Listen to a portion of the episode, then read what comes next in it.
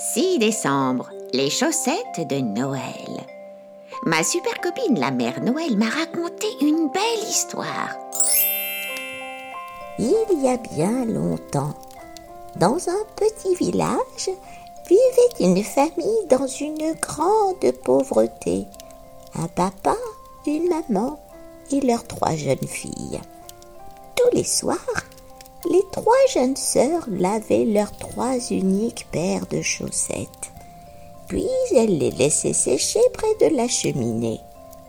Passant par là, le gentil Saint Nicolas, touché par leur misère, décida de déverser trois sacs d'or dans leur cheminée. Les pièces tombèrent dans les chaussettes mises à sécher. Bring Et c'est ainsi qu'est née la tradition des chaussettes de Noël.